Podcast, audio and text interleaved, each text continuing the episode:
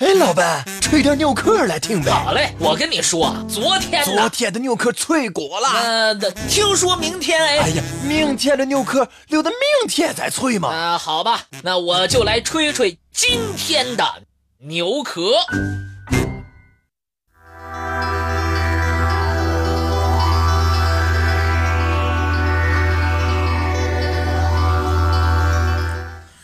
人体智力、情绪。体力都有各自的周期，在高潮期、低谷期和临界期，人的表现各不相同。人的生物周期对人到底有多大的影响呢？目前仍然是一个未解之谜。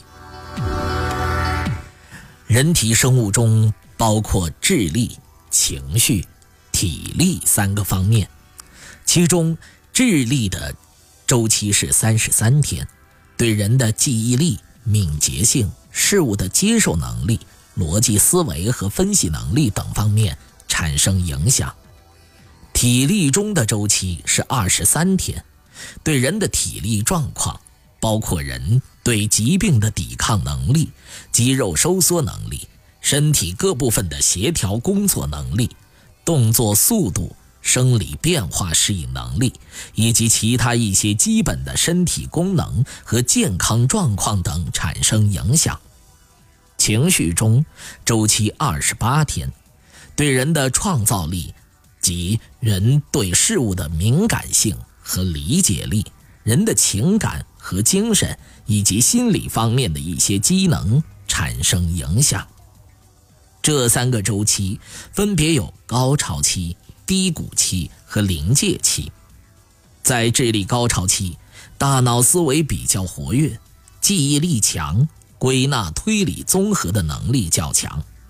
在体力的高潮期，竞赛场上的运动员最有可能取得人出人意料的好成绩。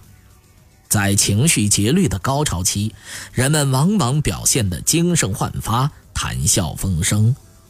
一个人的三个周期正好都处于高潮期的时候，就有可能表现出超乎寻常的能力。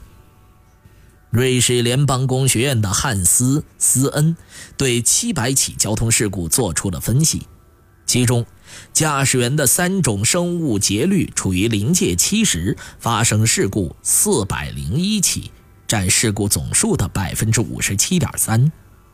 莫斯科交通部门对交通事故做了一次统计，结果显示，运用生物节律表现指导司机出行，车祸发生几率大大降低。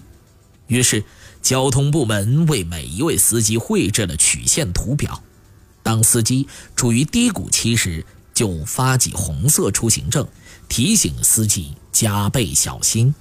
当司机处于临界期时，就不让出车，这样明显减少了事故。浙江汽车运输公司从1987年2月起，对宁波货运站实行驾驶员双重或三重临界期的强制休息制度，对单一临界期的驾驶员在运单上注明：“今天是你的智力临界期，请注意安全行车。”采取这种措施之后，这个车队的事故发生率同样大幅下降。人在身体正常的情况下，体温偏低时段是清晨两点至六点，偏高时段是下午五点到六点。白天呼吸快，夜里呼吸慢。早晨脉搏相对平稳，血压也最低，而傍晚血压。则偏高。随着昼夜的变化，人体的排尿量和尿的成分也会发生周期性的变化。女子的经期和月亮的盈缺周期相似，人体内细胞的分裂、血液成分、眼内压和瞳孔的光反射等等，都有昼夜周期性的变化。这些情况表明，平日里人体的生理表现。会呈有规律的周期性变化。此外，人们还发现，运动员的成绩也随着生物钟的运转而呈现一定的规律性。跳高运动员在傍晚常能轻快地跳过较高的高度，体操运动员和举重运动员往往在晚上七点至九点感到精力特别充沛。人体生物钟运行在高潮的时候，人表现的精力充沛，思维敏捷，情绪乐观，记忆力、理解能力强。这样的时机是学习、工作、锻炼的大好时机。这时怀孕所生的孩子一定是聪明伶俐的优生儿。人体生物钟运行在临界期或低谷期时，人就会表现的情绪低落、反应迟钝、健忘走神、耐力下降。老年人发病常在情绪中低潮期，而许多疾病死亡的时间恰好是在智力、体力、情绪。三节律的双重临界日和三重临界日，那么是什么原因使人体产生了生命节律呢？理论界有人持外援说，认为外部环境的广泛信息，比如电磁场变化、地磁变化、重力变化、宇宙射线变化、星运周期变化、月相变化等等。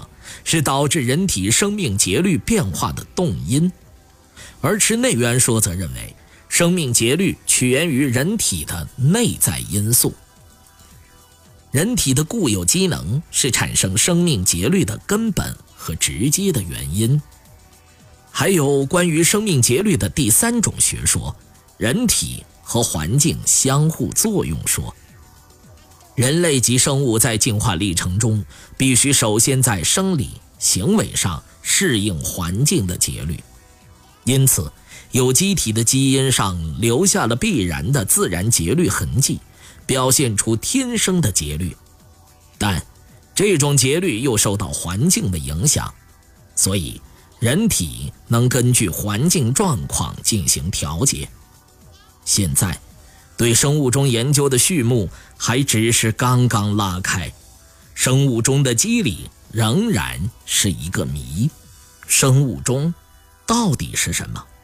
科学家也没有统一的看法。人体的生物钟藏在哪儿，是怎么起作用的，也不十分清楚。在未来的航天时代，如果人们远离地球，生物钟是不是还起着作用呢？如果不起作用的话，是不是会给人类带来致命的影响呢？这一系列的奥秘都有待科学家们去探索。